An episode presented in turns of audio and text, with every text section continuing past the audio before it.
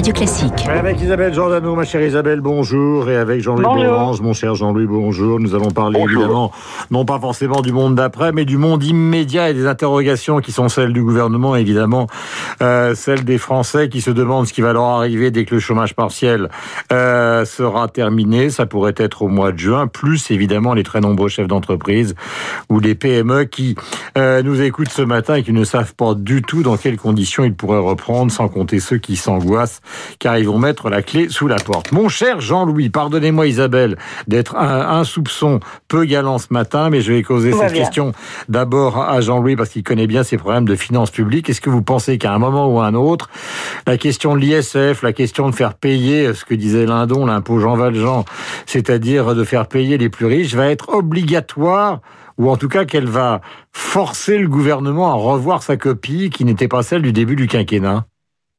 Non, je crois que là, on est, on est vraiment dans, dans la posture et, et, et, le, et le symbole mal passé. Le problème, l'ISF, c'est absolument pas à la hauteur du, de, du, de la, du problème. Oui, c'est 3-4 milliards des problèmes de financement massif qui ne peuvent pas être résolus de cette manière-là. On sait très bien que le aujourd'hui encore, le prélèvement sur le capital est l'un des plus forts, sinon le plus fort de hmm. toute l'Europe occidentale. En France, nous avons de des problèmes extrêmement sérieux de financement, nous avons des problèmes sociaux extrêmement sérieux aussi, et c'est certainement pas en, faisant de l'incantation euh, hmm. néo-misérabiliste qu'on arrivera à. Mais alors on fait quoi, Jean-Louis? Parce que vous êtes parlementaire et aussi éditorialiste, parce qu'il n'y a, y a pas 100 000 solutions. Il va bien falloir qu'à un moment, ces 200 milliards, on les finance il faut, il faut. Euh, je, je, on en discutait hier avec le premier ministre et je pense que euh, c'est assez clair euh, qu'il faut, qu'il faudra assez rapidement mettre en place un plan de financement qui joue sur quantité de, de, de registres à la fois. Il faut, il faudra peut-être augmenter un peu la fiscalité. Je ne sais pas dans quelle, dans quelle mesure. Il faudra contrôler les dépenses publiques, ça c'est évident, nous aurons euh, contrôlé, pas, pas forcément euh, les diminuer massivement. Euh, il faudra accepter des euh, des, des, efforts, surtout, c'est surtout ça. Il faudra accepter des efforts supplémentaires euh, mm. de travail, de productivité. Euh, ça n'est, ça n'est pas autrement. Il faudra sans doute travailler un peu plus longtemps. Là, l'idée qu'on puisse sortir mm. d'une période de cet ordre sans, sans avoir un surcroît d'activité, c'est, je crois, une des Mais Jean-Louis, mais, Donc tout ça, tout ça doit être mis en, en, en, perspective et il faut effectivement euh, assez rapidement que le, le, le, gouvernement mette sur la table des orientations claires. Mais de toute manière, nous sommes dans une situation très difficile. On a euh, il y a l'endettement, il y a le, problème, nous, nous, sommes endettés. Que faire de cette dette mhm. euh, La dette conjoncturelle, on peut imaginer, on peut imaginer des solutions sur la dette conjoncturelle.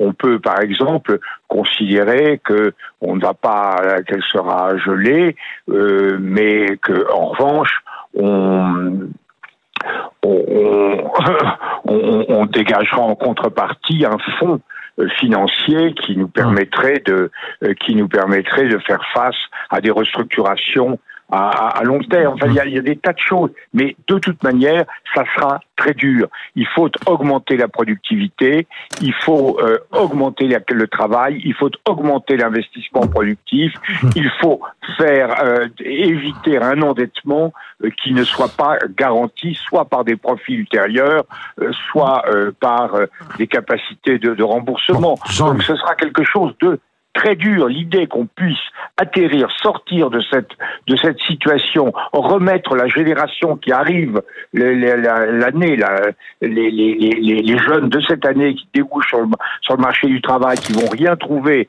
Ça il faut absolument faire des choses.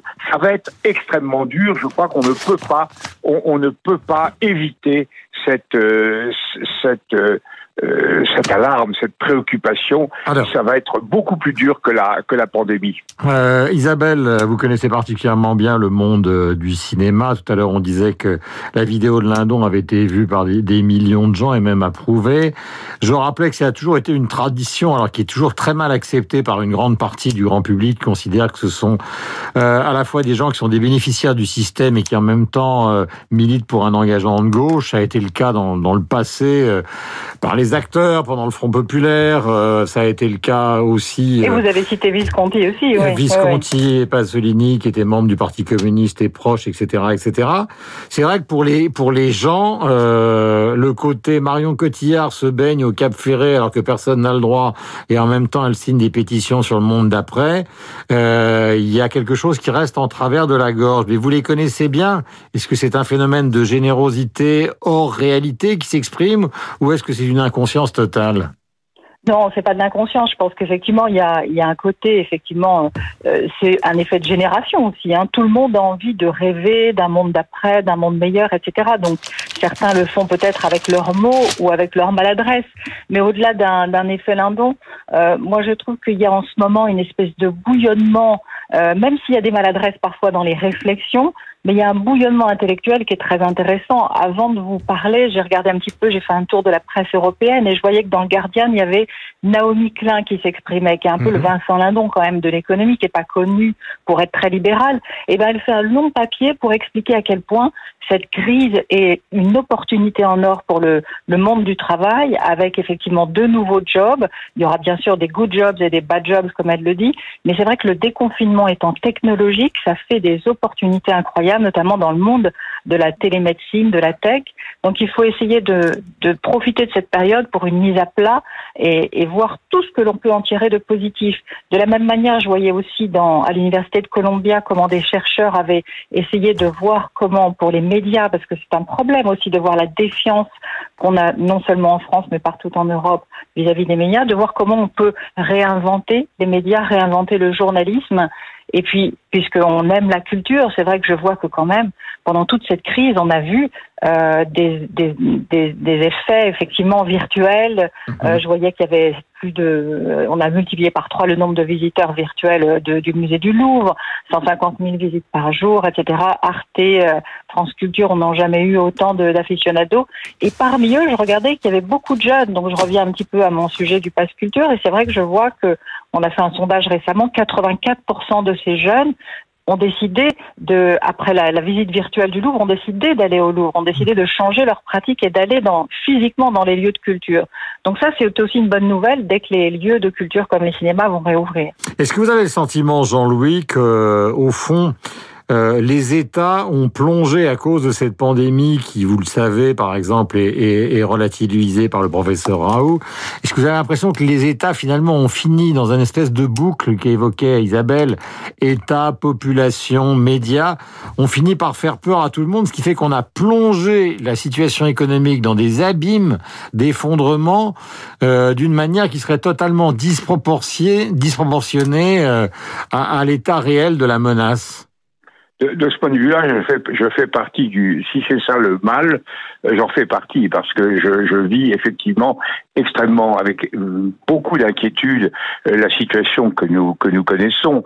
Mais je pense, je, je pense que des, des, tout un ensemble de spécialistes des relations sociales, par exemple M. Soupi, disait, je crois ce matin sur une autre antenne, à quel point il était préoccupé par par la sortie sociale de toute cette affaire. Mmh. Bah, vous allez avoir tous ces gens qui se sont dépensés au maximum euh, les, les, les, personnels de santé, etc., au mmh. service de leurs concitoyens. Il va y avoir un plan hôpital une conférence sur les salaires à quelque chose. Les jeunes qui arrivent sur le marché du travail et qui ne vont pas trouver, euh, vous avez des pans entiers de, des entreprises qui disparaissent. Moi, je suis quand même, euh, je, je, suis tout à fait d'accord avec ce que vient de dire Isabelle Giordano sur le fait qu'on prouve, euh, y aura certainement des, attentes nouvelles, des, des, ouvertures nouvelles sur le plan culturel, mais nous allons avoir une transition extrêmement difficile. Non, ce n'est pas, ce n'est pas l'alarmisme du gouvernement qui d'ailleurs est très modéré, qui est en cause. C'est la situation elle-même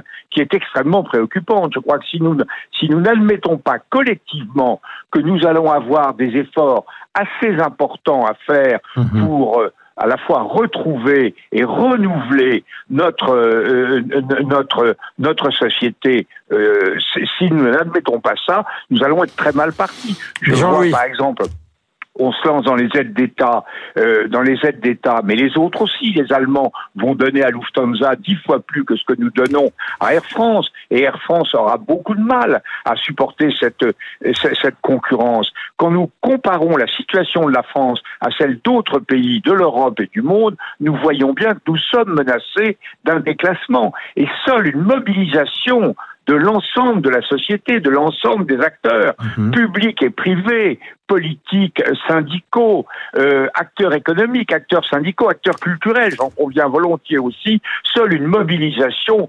positive pour se retrousser les manches permet de faire face. Nous sommes dans une situation comparable à mhm. celle de l'Angleterre en 1940. Alors je sais bien que c'est pas la mode de dire que c'est une guerre, c'est pas une guerre, etc. Parce qu'on n'a pas en face, on n'a pas en face de soi des nazis, etc.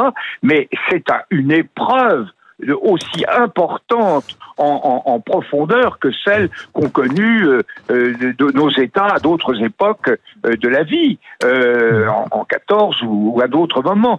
C'est très grave, à mon avis. Nous, nous sommes vraiment menacés de quelque chose qui est un, un appauvrissement et un déclassement, et nous devons réagir. Et je trouve que le gouvernement fait ce qu'il peut dans l'urgence d'abord, dans la préparation de l'avenir pour essayer euh, de, se hisser, de se hausser au, niveau des enjeux. Euh, Isabelle, dernière question, elle est importante. Euh, tout le monde sait qu'en France, euh, nous sommes à la fois les recordman du monde de l'impôt, les recordman du monde des investissements sociaux, que nous sommes aussi le pays de l'exception culturelle. Est-ce que vous avez le sentiment que, puisque c'est quelque chose qui vous tient à cœur, que tout ça, qui est notre caractéristique, va être obligé de voler en éclats? S'il va falloir en plus, ce qui se paraît très normal, donner de l'argent supplémentaire aux hospitaliers, faire un plan hôpital, faire une conférence sur les salaires, parce qu'il y a un moment, effectivement, euh, on voit pas très bien comment un petit pays, puisque nous sommes quand même un petit pays,